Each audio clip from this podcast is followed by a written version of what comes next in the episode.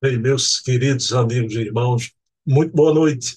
Estamos aqui em mais um programa Hermínio C. Miranda, o grande escriba, que sempre acontece toda terça às 20 horas e sempre na companhia de Ana Maria Miranda, filha do professor Hermínio, onde a gente entretém aqui uma conversa maravilhosa e Ana Maria traz fatos da vida e da obra do professor Hermínio. Mas antes de começarmos o programa, eu queria falar sobre os outros programas. São quatro programas semanais. Quatro semanais. O domingo, o programa Bezerra de Menezes, o Kardec brasileiro, apresentado pelo historiador Luciano Clay, que conversa aqui conosco, é uma entrevista muito afável. Na terça-feira, este programa, com Ana Maria, sobre a vida e a obra do professor Hermínio. Na quarta-feira, amanhã, temos o programa Resenha Literária, que trazemos aqui os livros à guisa de indicação. É uma conversa com o pesquisador e documentarista espírita Silvio Mariano, que é aquele que mais conhece livro aqui em Pernambuco. E na quinta-feira temos o programa O Metro que Melhor Mediu Kardec, com a educadora e filha de Herculano, Heloísa Pires, e o programa é sobre a obra do seu pai, a vida do seu pai. Então, são esses os quatro programas semanais: o de Bezerro, o de Hermínio, a resenha e o de Herculano. Mas temos também os quatro programas mensais, que acontecem sempre às 20 horas e sempre aos sábados. Todo primeiro sábado do mês temos o programa Leon Denis, o apóstolo do Espiritismo, conversando aqui com Charles Kemp, presidente da Federação Espírita Francesa. No segundo sábado, temos o querido César Perry de Carvalho, ex-presidente da FEB e da USE, trazendo aqui as suas memórias e a memória do movimento espírita também. Ele que foi presidente das duas maiores instituições do Brasil, a FEB e a USE de São Paulo no terceiro sábado, às 20 horas, com Adair Ribeiro, curador do Museu Allan Kardec Online, o programa Portfólio Fontes Primárias. O Adair traz aqui documentos da época de Kardec, do alvorecer do Espiritismo, trazidos de França. O Adair é quem possui o maior número de documentos dos primórdios do Espiritismo, onde vocês vão ver a letra de Kardec, dos médios, de Amélie Boutet. Impressionante as cartas, os documentos, as fontes primárias. E no quarto sábado, às 20 horas, com Leonardo Marmo Moreira, articulista da revista Reformador e da revista O Consolador, temos aqui o programa O Eco, da imprensa espírita, onde repercutimos aqui com Leonardo Marmo o que sai na imprensa espírita do Brasil naquele mês. É o programa de maior visibilidade do nosso canal. Pessoal, então tá aí com esses quatro programas mensais, mais aqueles outros do início que eu falei, quatro semanais, são oito programas. Todos eles falando a respeito da história e da memória do Espiritismo à disposição de vocês. Mas vamos elevar o pensamento a Deus, agradecer ao nosso Pai de bondade infinita por mais essa oportunidade na noite de hoje de conversa com Ana Maria Miranda sobre a obra do velho e grande escriba Hermínio Corrêa de Miranda, esse espírito de escola que tanto trabalhou pela divulgação da doutrina do Cristo e da doutrina de Allan Kardec aqui no Brasil. Pedindo permissão a Jesus, a quem tudo devemos, iniciamos o nosso programa da noite de hoje. Pessoal, sem mais, vou colocar aqui Ana Maria Miranda para conversar conosco Bem, meus queridos amigos e irmãos, estamos aqui, como eu prometi, com Ana Maria Miranda, a dama escarlate na noite de hoje, para conversar conosco. Querida Ana Maria, como é que você está aí? Tudo bom? Muito obrigada, estou bem, Bruno. Espero que todos estejam bem. Ah, foi uma semana atípica no Rio de Janeiro. Os dois, três primeiros dias foi um calor insuportável, e esses três últimos dias foi um frio que ninguém aguentava. uma coisa incrível. Eu estava conversando com uma amiga no Rio Grande do Sul, estava 4 graus no Rio Grande do Sul. Você acredita isso? 4 graus. Está tudo mudado, né? E o Brasil, com essa dimensão continental, são é. vários é. Brasis dentro do país, até no clima, né? Verdade. Verdade. Mas, minha querida Ana Maria, olha, quando eu penso que a, a, você conhece aquela história do looping da montanha russa, que vai Sim. subindo, chega lá em cima e desce. Quando eu pensei que a nossa subida, esse loop, a gente estava numa descendente, né? Eu digo, mas Ana Maria Miranda, eu fico impressionado a repercussão do seminário do, do seu pai, tanto ele inteiro, como dos cinco episódios que você aqui conversou com a gente, é, recheou, porque é muito importante as pessoas não verem o seminário somente todo, mas aqueles cinco episódios têm informações complementares de Ana Maria. E até da história toda com o seu Valdemar Krepke, né, que a gente Sim. salientou muito ali. Mas, Ana, quando eu penso que a coisa arrefeceu, aí sai um artigo maravilhoso da querida Eliana Haddad, do Correio Fraterno, né? que ela fez uma síntese dos programas né? maravilhosa. Né?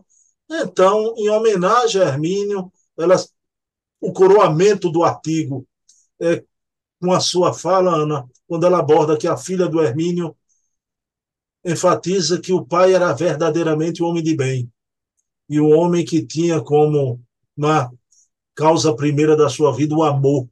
Ela fechou, fez um fecho lindo. Pessoal, eu vou deixar aqui o artigo na descrição do vídeo aqui, Ana. Quem vê tá. o vídeo, assim que acabar, o artigo está aqui. Um artigo belíssimo. Ana, você agradece também, né, Ana? Foi um artigo formidável. Nossa Senhora, quando eu, quando eu recebi pelo, pelo, pelo celular, que eu li, eu falei, meu Deus, mas ela. Porque ela geralmente eu acho que agora eles estão digitalizando pelo telefone, pelo celular, né? Eu que ela mandava, eu tenho o jornalzinho, né? O Correio Fraterno Jornal. Eu tenho todos eles. Inclusive tem um artigo meu num deles, antigo. Mas o que ela fez ontem foi uma homenagem das poucas que eu vi para o papai na, nessa minha encarnação. Foi uma coisa linda que, que eles fizeram com respeito, com amor, eles fizeram com muito amor aquela Liana e a, e a, e a Isabel, e, e, e a, o Correio Fraterno foi quem publicou, foi o que publicou o primeiro livro espírita do papai, o primeiro livro que o papai escreveu, né? Os Procuradores de Deus. Então, eu tenho por eles uma amizade muito grande, sempre tive. A, Isabel é, é, é, é, sabe disso, ela, ela, ela tem certeza de que eu estou falando a verdade, e eu sou muito grata a elas, a, ela, a eles todos, ao, ao, ao rapaz também, ao Christian, Christian maravilhoso. E, mas o que eles escreveram sobre a, a, aquela, aquela de ontem foi me derrubou. Aquilo lá me derrubou. Eu fiquei emocionadíssima. Eu, eu logo telefonei para ela, nós conversamos, eu fiquei encantada com aquilo, que ela também se abrindo com o seu programa, né, falando da gente, tudo, foi muito maravilhoso. Eu sou muito grata, muito grata mesmo. Porque o Correio Fraterno tem um peso grande, peso muito grande. Das maiores publicações espíritas do, do país, já. Verdade. Então fica o, o agradecimento aqui a Eliana e Nossa, também né? Ana conversou com Isabel, Isabel disse que já assistiu alguns programas já do nosso canal. Fica um abraço, Isabel, para todos do Correio Fraterno. É, Ana, você está criando uma legião, uma egrégora, como eu falo, né? Em torno de, de Hermínio, reacendendo a velha chama do grande escriba. Né? Isso é, é. não tem preço, né, Ana?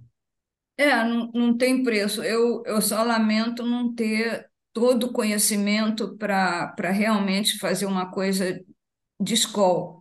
Mas eu tenho eu tenho, eu tenho toda boa vontade de fazer.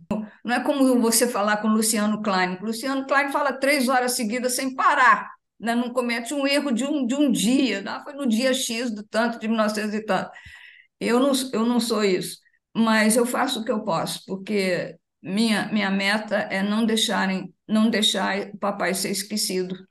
Eu ia dizer brincando aqui, porque você sabe que eu me tornei irmão de Clay, né? Eu ia dizer brincando, Ana Maria Clay é doido, não, não se compare não, ele é fora da curva, mas não é isso, querido Clay, um beijo. O Clay é historiador de ofício, Ana, então a vida toda, eu acho que Clay quando era criança, a mamãe dava sopinha de número. Eu acho que sim, de letrinha. Letrinha e número. Agora não fala mal do Klein, não, você vai ter uma briga séria comigo. Aí, aí nós vamos brigar. Eu sou fãzona dele. Agora, veja bem, o Clay elogia muito os programas com você. Ana Maria, ah, você tem, tem um poder de síntese, você sabe narrar, e você. Isso eu admiro muito Ana Maria. Ana Maria não é. não tem atrevimento. Ana Maria traz a, a, as coisas aqui quando é da vida ninguém melhor do que você, os fatos da vida. Agora, quando é da obra, Ana Maria, o, o Hermínio falava conversando. E é. A grande coisa do Hermínio é que ele se imbuía de falar também numa linguagem para não espíritas. Sim. Para não espíritas. O sonho é, dele era esse. Dá uma certa facilidade que a gente, embora toque, você fez os programas aqui antológicos, Jana. As Três Dracmas, Angélica e a Fé, o Judas Redimido, você toca ali no essencial, que são os valores universais, os valores Sim. morais da vida. Então, Ana, e, e, aí é comigo, eu assumo, mato a bola no peito, eu só tenho que parabenizar Ana Maria. Né? E você vê Obrigada. essa legião Obrigada. de pessoas que estão vindo, estão repetindo o que eu estou dizendo aqui.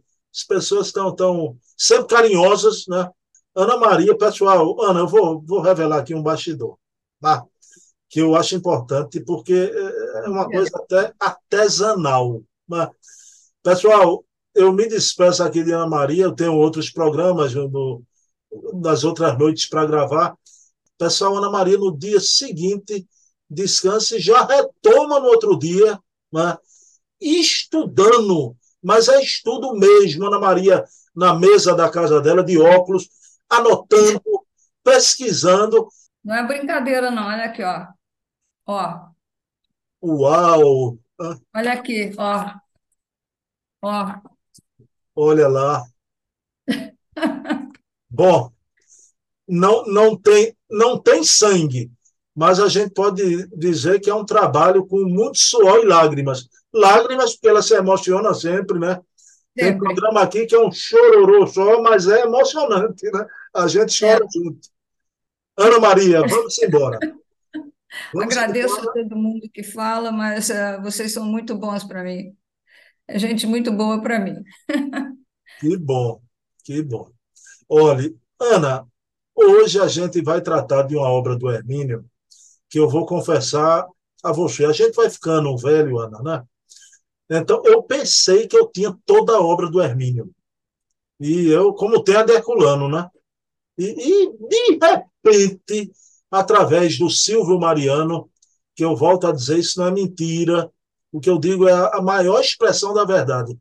É a pessoa que mais conhece livro aqui nas terras maurícias da nossa Veneza brasileira, é Silvio Mariano.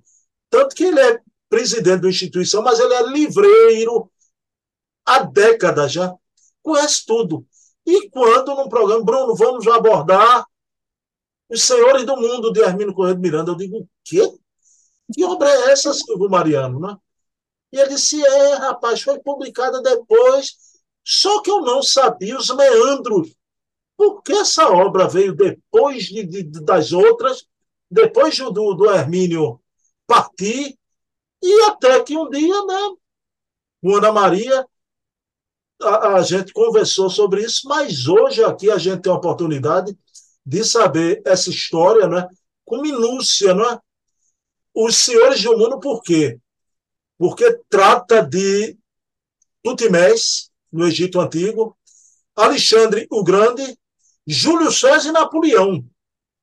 O Hermínio faz análise dessas personalidades históricas né, monumentais da história universal.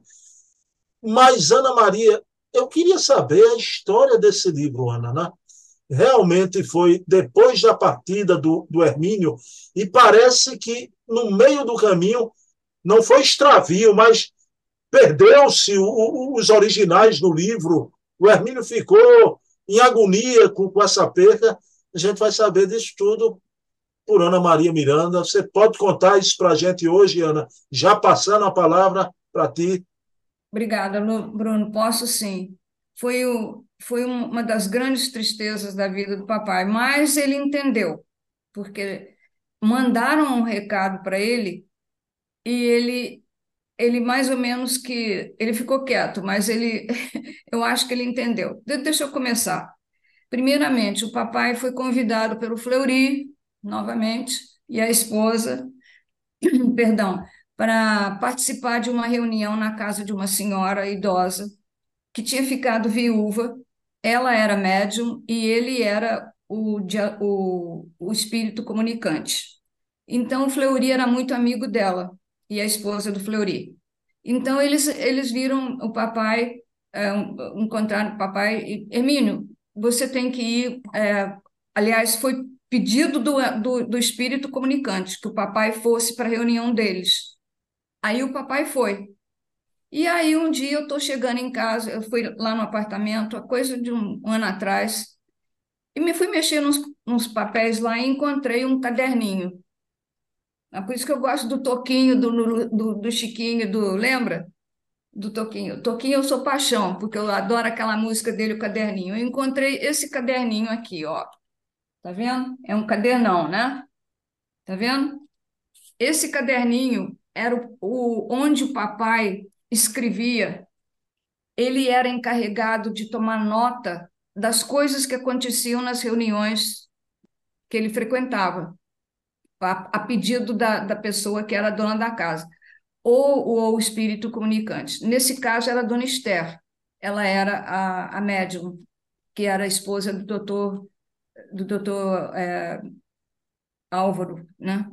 Pois bem, é, então ela pediu para ele tomar nota de tudo que acontecesse na reunião. E ele escreveu nesse caderninho aqui, com a letra dele, isso tudo aqui é a letra dele. Eu, eu tirei muita informação desse livrinho. Então ele diz assim: ele diz assim, 15 de janeiro de 1964, é, traz a, segun, a seguinte anotação com minha letra, ele fala. Esta foi a primeira vez que compareci ao pequeno grupo mediúnico de Dona Esther, Elisa e Euclides Fleury. Foi, aliás, minha primeira reunião mediúnica que ele frequentou, 1964, 15 de janeiro. Bom, então, nessa reunião, o, o doutor, é, meu Deus, eu tô, eu tô, com ele, doutor Américo, né? É doutor Álvaro, não, doutor Américo, que era o espírito comunicante o, do, o doutor Américo começa falando, é, lembra que o papai, papai falou na reunião, na, na live, que tinha um casal de positivistas, lembra que ele falou isso? São eles. Então, o doutor Américo falou umas coisas lá a respeito da, da, da, da, do que eles acreditavam e tudo mais.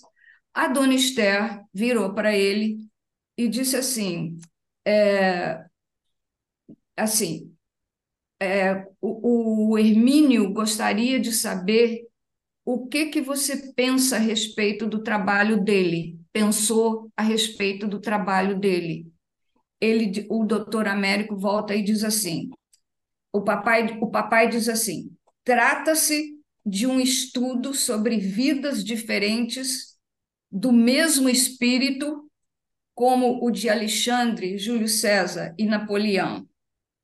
Aí o doutor Américo vira para ele e diz assim: Mas que ensinamento trará isso, essa constatação? Naquela época, 64. Que ensinamento trará essa constatação? É uma tese, mas não será fácil prová-la aí, aí que na, aí na Terra naquela, naquele ano, naquele ano, naquela época. E logo a seguir ele, ele comenta: não há dúvida que é interessante o assunto, mas junto a leigos o assunto não terá representação.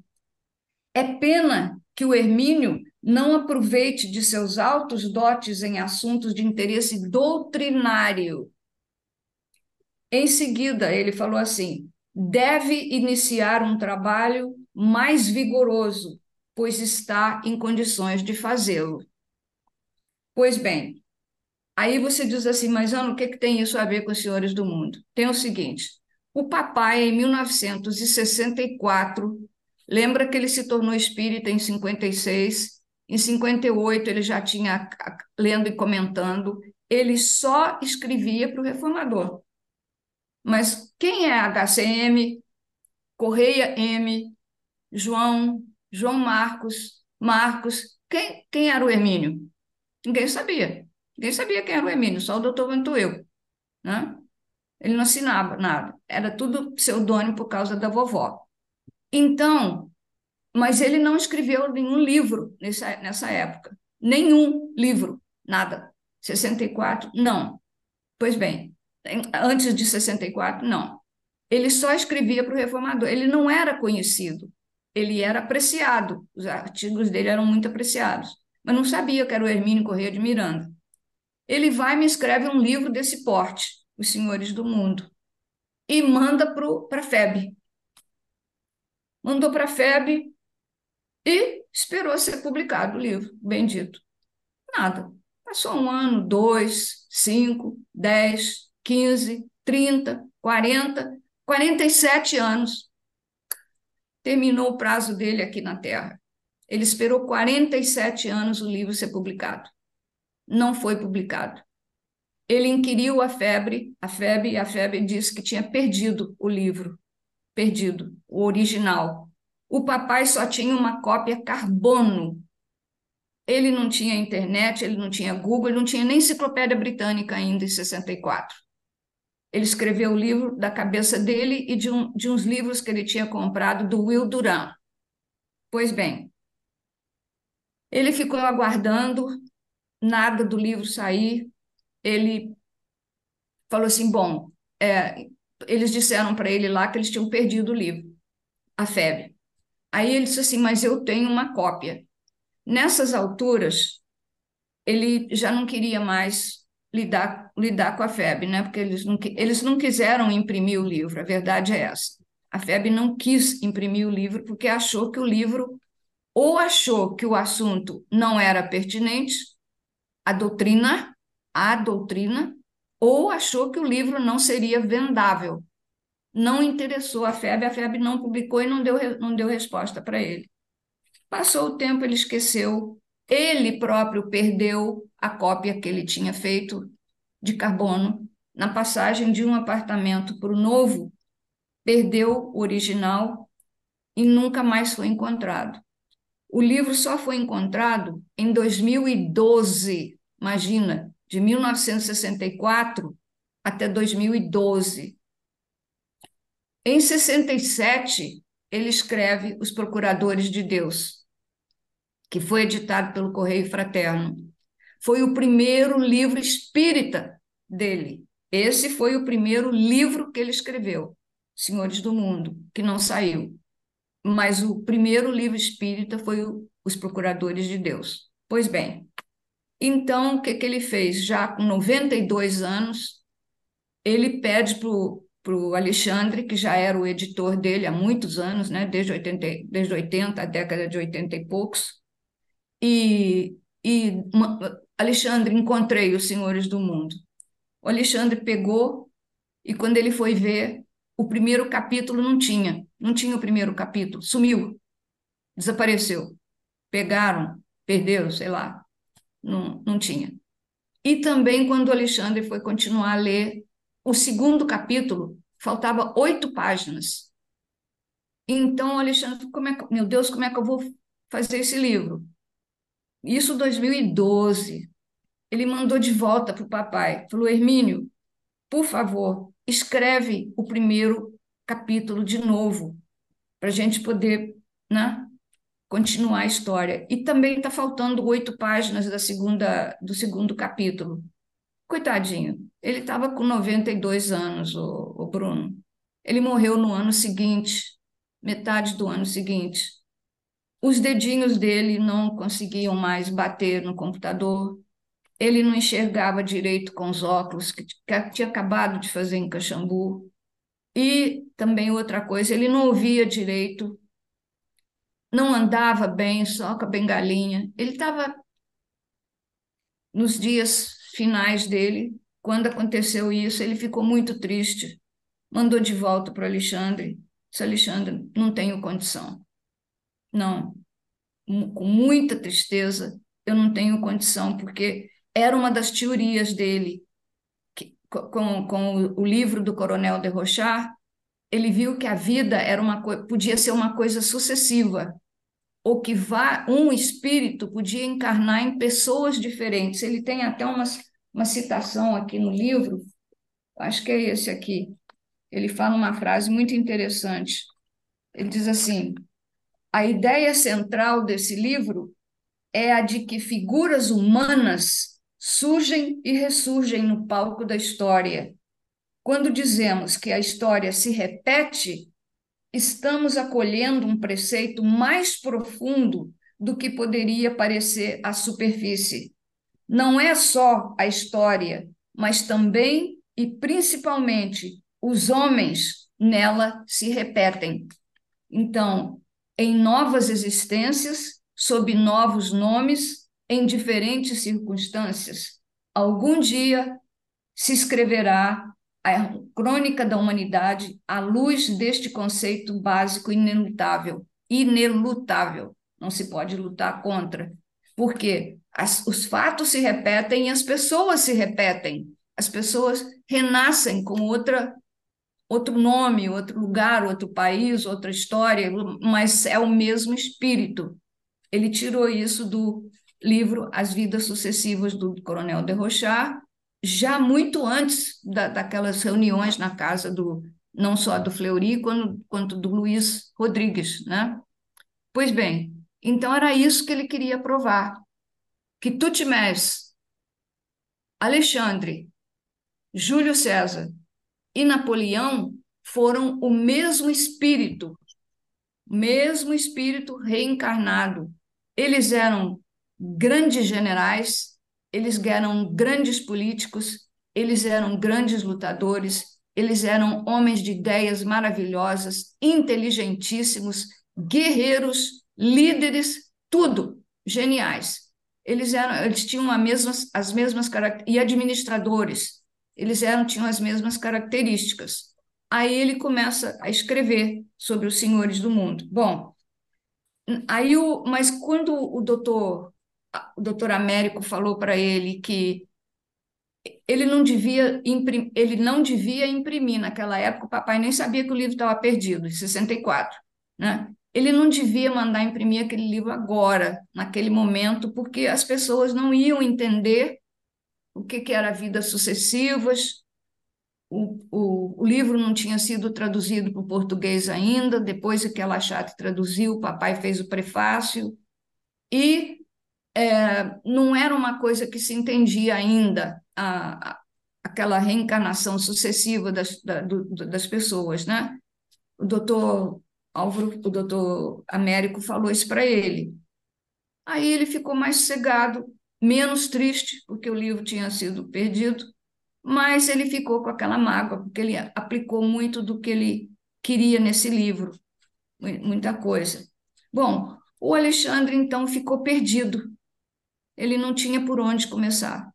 Então, ele se reuniu com a equipe dele lá na Lachatre, naquela época, isso em 2012, né? e resolveram que eles tinham que contratar um escritor espírita para escrever o primeiro capítulo. Mas olha as dificuldades. Como começar? Eles não sabiam como é que o papai tinha começado o livro. Era o primeiro capítulo não sabiam como é que o papai tinha começado o primeiro capítulo. Quem é que podia escrever a lá Hermínio Miranda, usando, conversando com, com, com o leitor, com aquela tranquilidade dele, com aquele amor dele, com aquela explicação dele, com aquela com tudo que ele tinha. Aí o Alexandre se lembrou da Lígia Barbieri. Você deve conhecer a Lígia Barbieri de nome. Ela é uma escritora espírita é, mineira, ela mora em Caxambu, e ela conheceu muito papai, porque o papai ia para o Parque das Águas, né, a vida inteira. Ele ia tomar as aguinhas dele, sentar no, no, no, no tronquinho dele aí, meditar. E a Lígia é, tinha duas, é, uma criancinha pequena. E um dia, passeando pelo parque, levando o carrinho da, da criancinha, ela encontrou com ele reconheceu, falou assim, professor Hermínio, aí eles começaram uma conversa para encurtar o assunto. A Lígia se tornou uma espécie de filha do papai.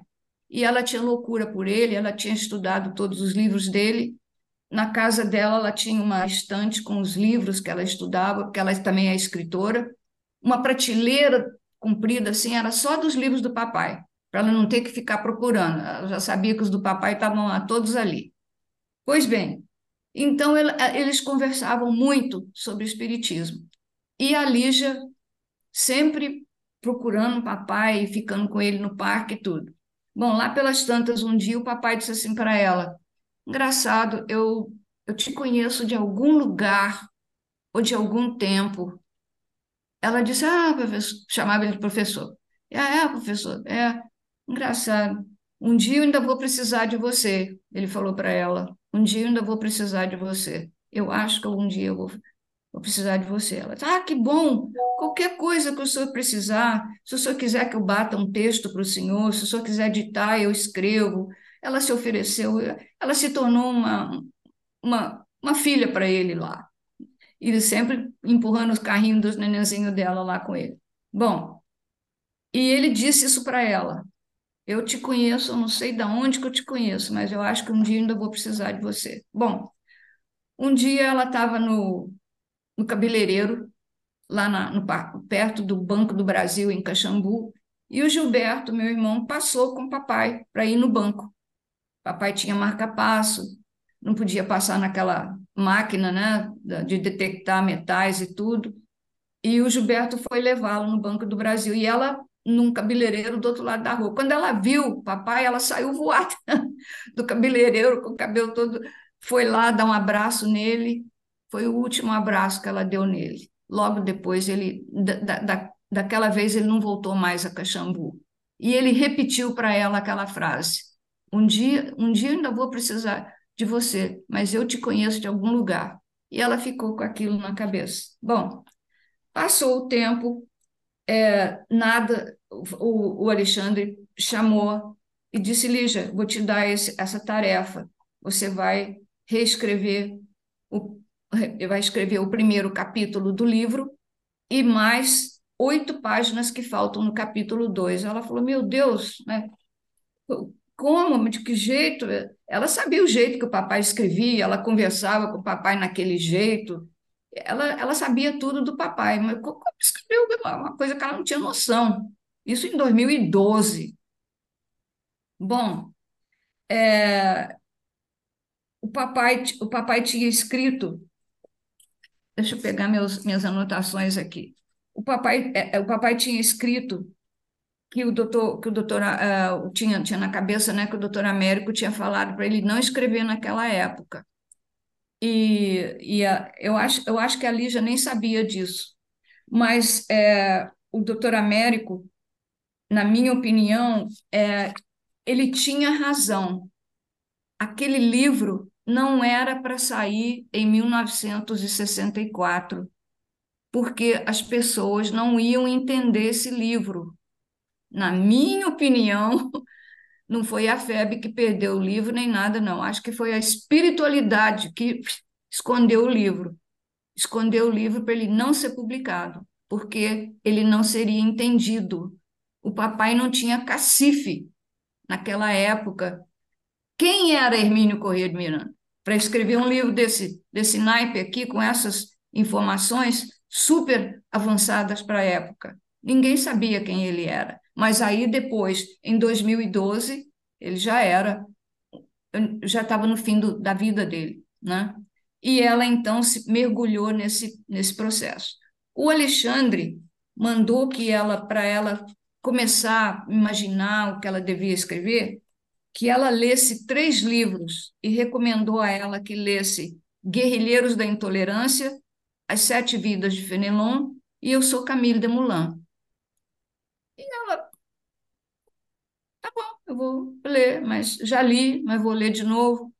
Mas é, ela não ficou assim satisfeita, ela não achou que ela ia conseguir compor um primeiro capítulo com, com esses livros, lendo esses livros aí. Ela olhava para a estantezinha dela, do Hermínio, e o olhar dela se fixava sempre num livro, Artigos Psíquicos do, Arquivos Psíquicos do Egito. Esse livro aqui. Esse aqui. Ela, ela via todos os livros dela, mas ela, tchum, ela ia direto nesse aqui. E ela não sabia por quê. E ela está lendo né, Os Guerrilheiros da Intolerância, A Vida de Fenelon, não sei o quê. Aí ela parava, meu Deus, eu não tô, não tô chegando lá. E a, arquivos psíquicos do Egito. Aí ela ligou para Alexandre, Alexandre disse: "Não, Lígia, você continua lendo esses livros, porque tem uma coisa, de lá de 64 para cá, o Hermínio desenvolveu muito. Ele se tornou um grande escritor. Ele conhece tudo. Então, a gente tem que fazer um primeiro capítulo muito forte para né, abrir o livro de novo, né? Ele agora já é muito conhecido, então é, você tem que ler os livros que são mais atuais dele. E ela cismada com arquivos psíquicos do Egito. Até que ela um dia resolveu contrariar a, a, a orientação do Alexandre, pegou arquivos psíquicos do Egito e começou a reler. Quando ela chegou numa determinada página, aliás, na página 39 do livro, eu acho. Não, é, não nesse livro aqui. Quando ela chegou na página 39 desse livro, ela leu a seguinte frase que o papai tinha escrito, mas nesse livro aqui, no Artigos Psíquicos do Egito, no livro que ela estava achando que ela tinha que ler. Papai escreveu o seguinte parágrafo: Mais que mera coincidência, coincidência Imagino que as conexões comparativas do pesquisador americano Will Duran assumem a característica de uma intuição. Duran refere-se às colunas típicas do Palácio de Tutmés III, que, que, que, o, que o, as, as colunas típicas do palácio que Tutmés III mandara construir em Karnak para ele, né? como símbolos do Napoleão do Egito.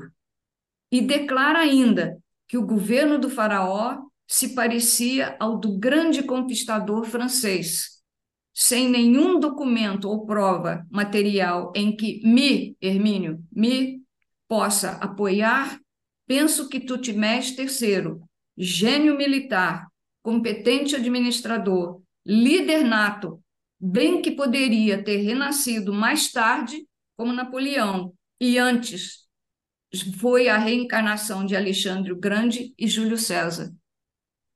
É, se é que admitimos como razoável hipótese de trabalho o conceito multimilenar da reencarnação. Quer dizer, se a reencarnação existe, esses homens foram a mesma pessoa em épocas diferentes, em lugares diferentes, com as mesmas características de espírito.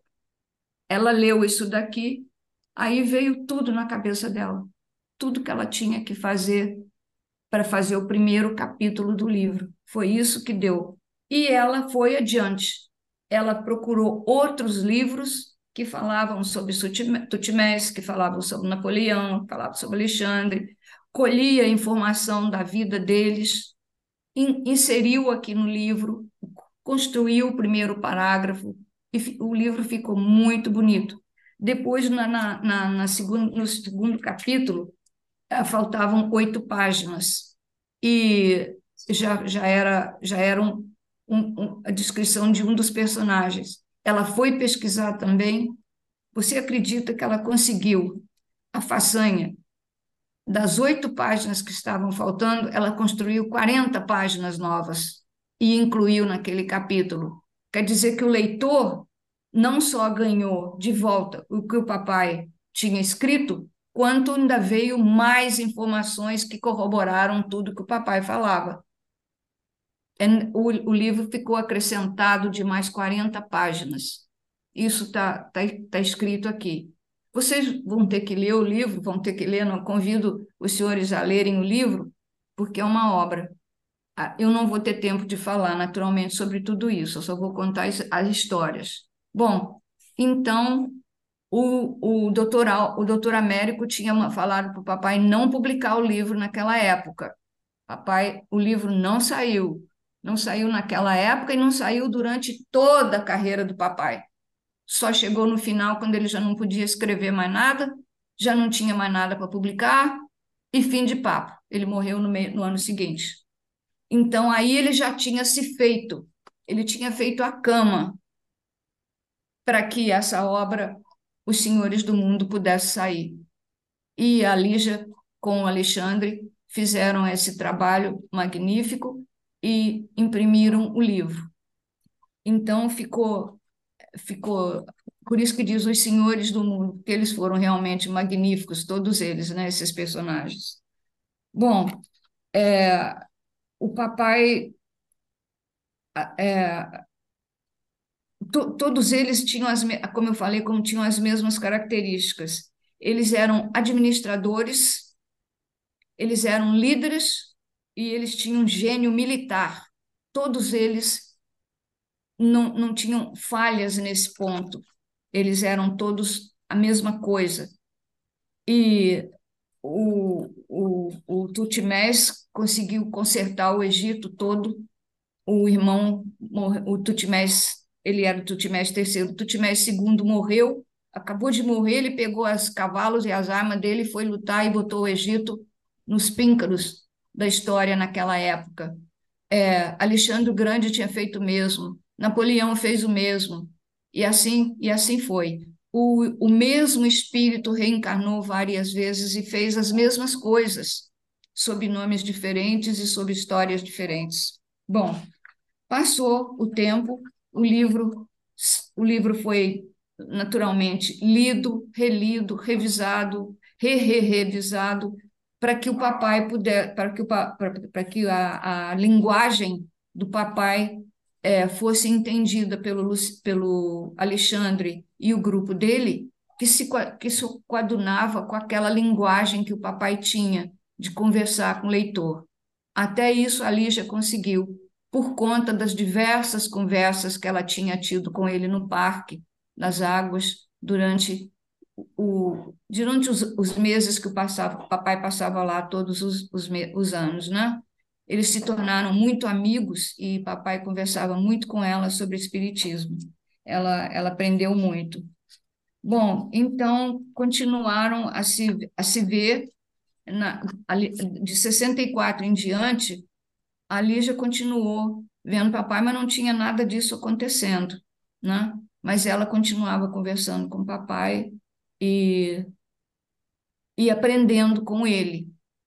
Por isso é que ela pôde pegar isso tudo de volta e compor o livro. Bom, então, é, o trabalho que ela fez foi absolutamente perfeito. E a vontade que, naturalmente, ela e o Alexandre tinham era de que o papai, é, pelo menos, visse o livro, né? mas não deu tempo. O livro só pôde sair em 2015. Papai morreu em 2013. Papai não chegou a ver esse livro, Os Senhores do Mundo. Mas, e, e também o livro saiu numa época que não, eu, não, eu, não me, eu, sinceramente, não me lembro de nenhuma conversa sobre o livro naquela época, Os Senhores do Mundo. Eu é que recebi uma caixa branca que outra caixa que chegou, uma chegou com os procuradores de Deus, chegaram os dois livros. O primeiro, o primeiro livro que o papai escreveu que foi Os Senhores do Mundo, e o primeiro livro espírita que o papai escreveu, Os Procuradores de Deus, chegaram no mesmo, no mesmo, no mesmo mês lá em casa, no apartamento dele, e no mesmo ano, 2015, mas o Procuradores já foi a segunda edição. A primeira edição foi em 67, né?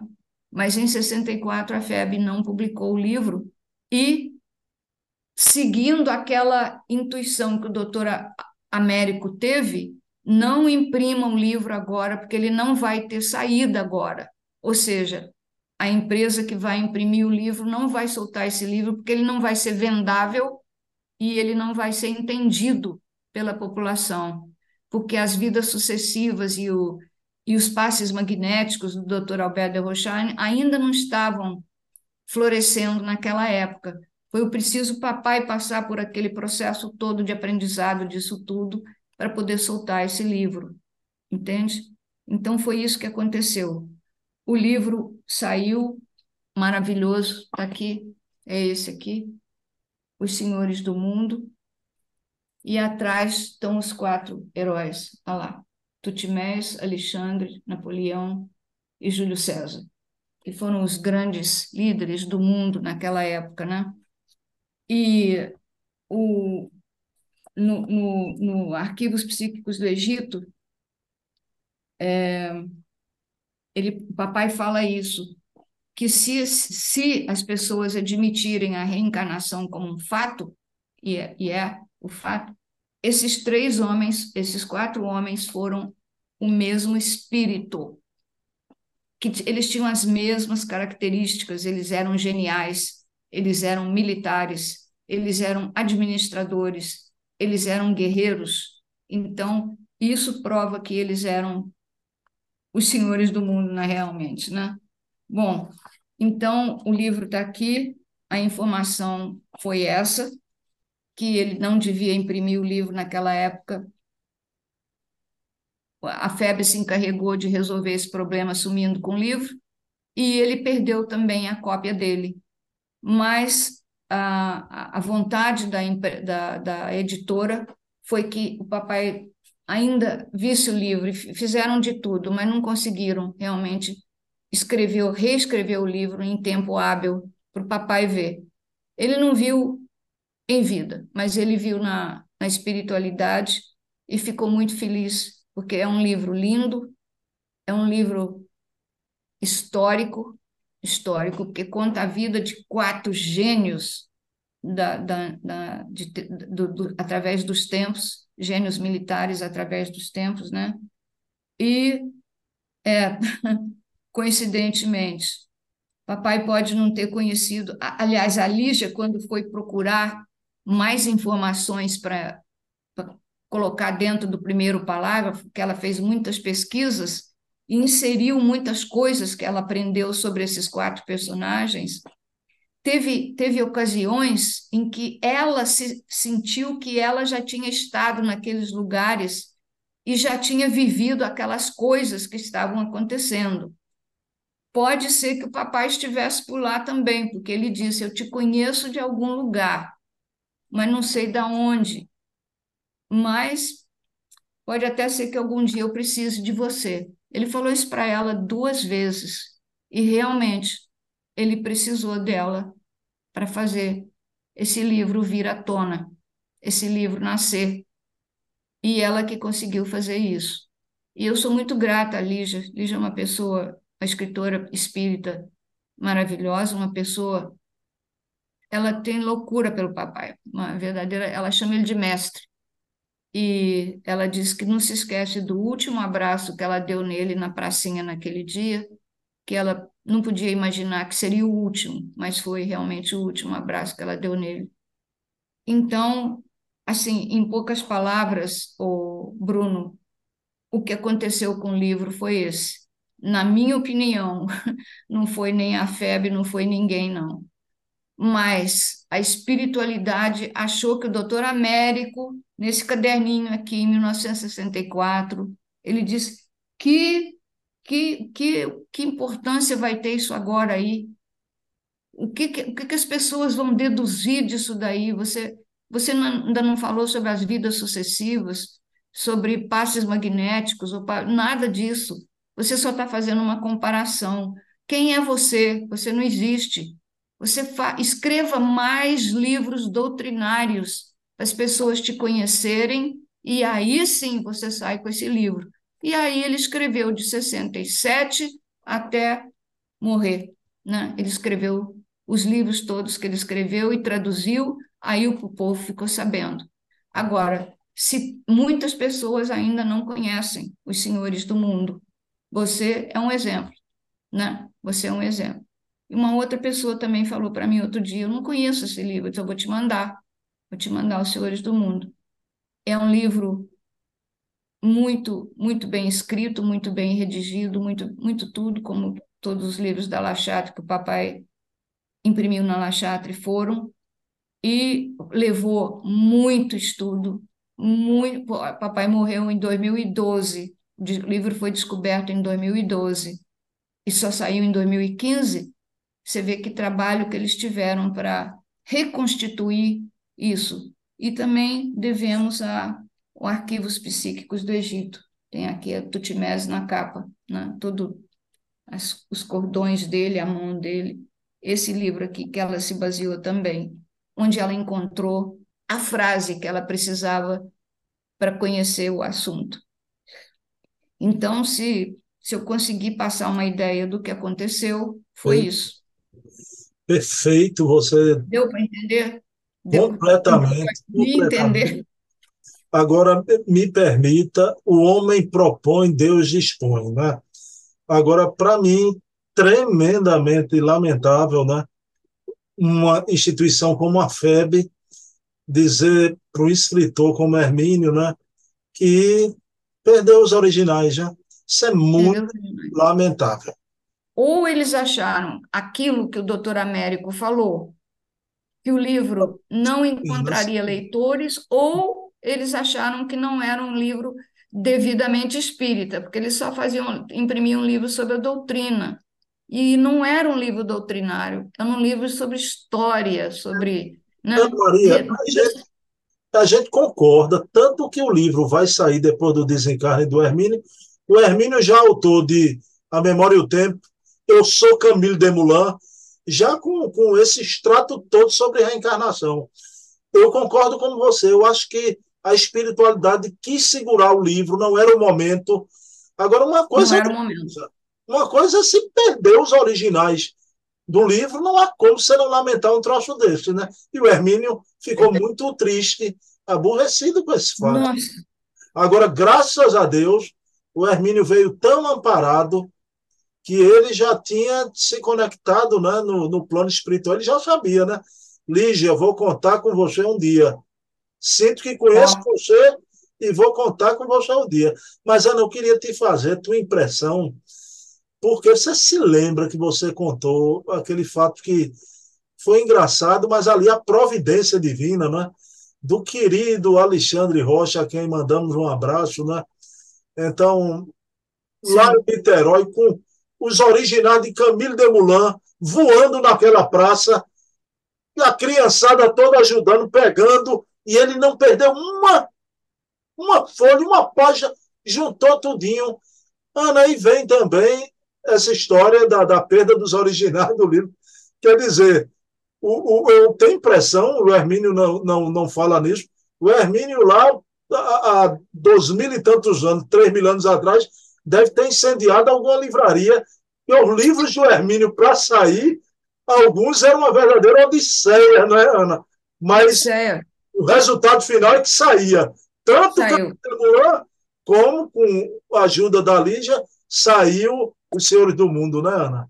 Sem dúvida. É, o papai era muito protegido, é, encontrava sempre as pessoas certas para as horas certas, que ele não sabia quais seriam as horas certas. Mas ele fez amizade com a Lígia como? Por quê? Porque ela reconheceu ele no parque, né? com a filhinha dela. Se tornaram amigos.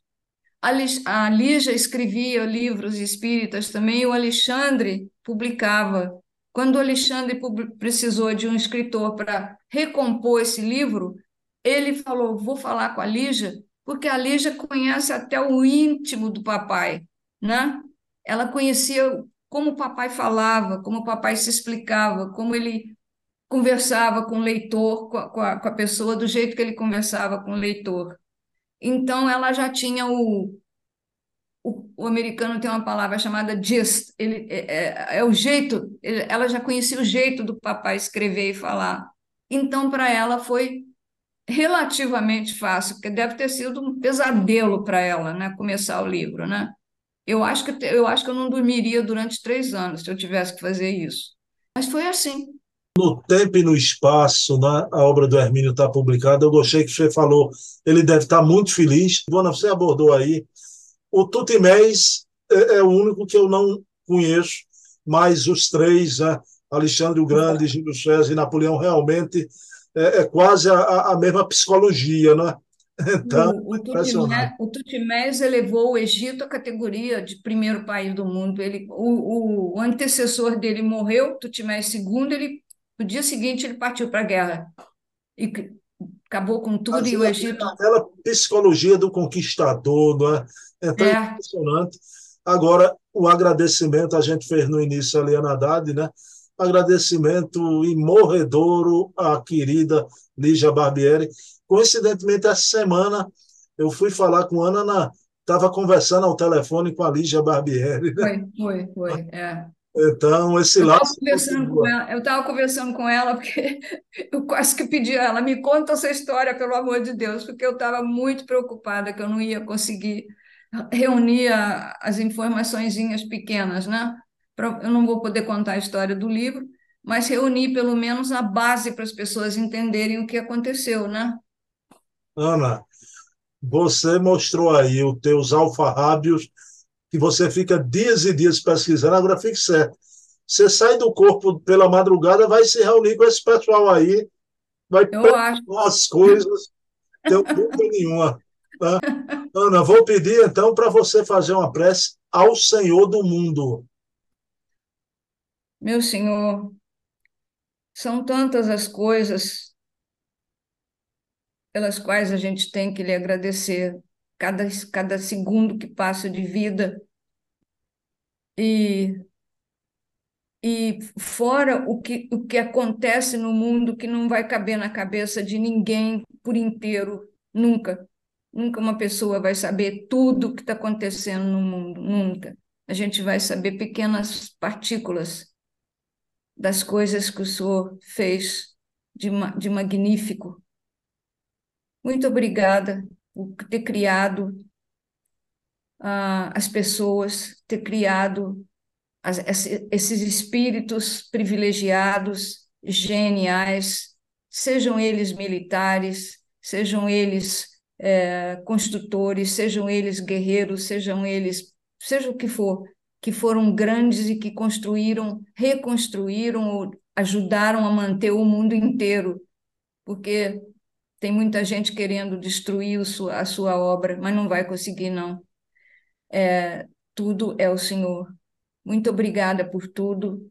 Obrigada pelas pessoas que são estão fazendo um esforço, todos esses espíritas, esses senhores que estudam a vida, a doutrina profundamente para contar para as pessoas como são as coisas na realidade, na vida espiritual, no mundo espiritual. Obrigada pelas suas instruções, pelas suas, é, por nos guiar para as coisas corretas e certas.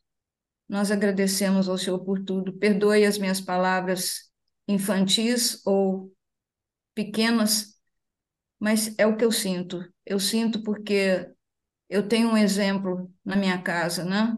O papai, o papai existiu, assim como to, muitos grandes escritores existiram antes dele, ensinaram a ele, e ele aprendeu bastante coisas por sua intuição, sua única intuição, e pelo seu amor por ele. E eu agradeço ao Senhor de coração, como eu agradeço aos grandes senhores do mundo que conseguiram manter o mundo inteiro, mesmo destruída muita coisa, eles conseguiram reunir tudo inteiro e hoje o Egito, a França, né?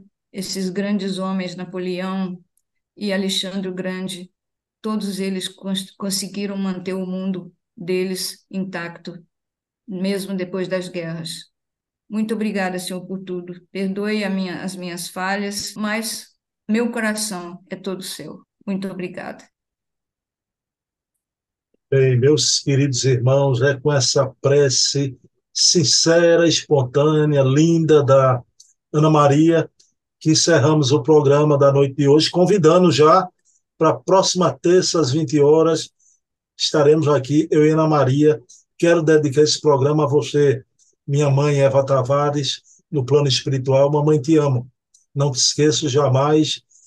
Ana Maria, você é uma senhora do mundo do Hermínio que conquistou o coração de todos nós. Saiba disso, viu? Namastê.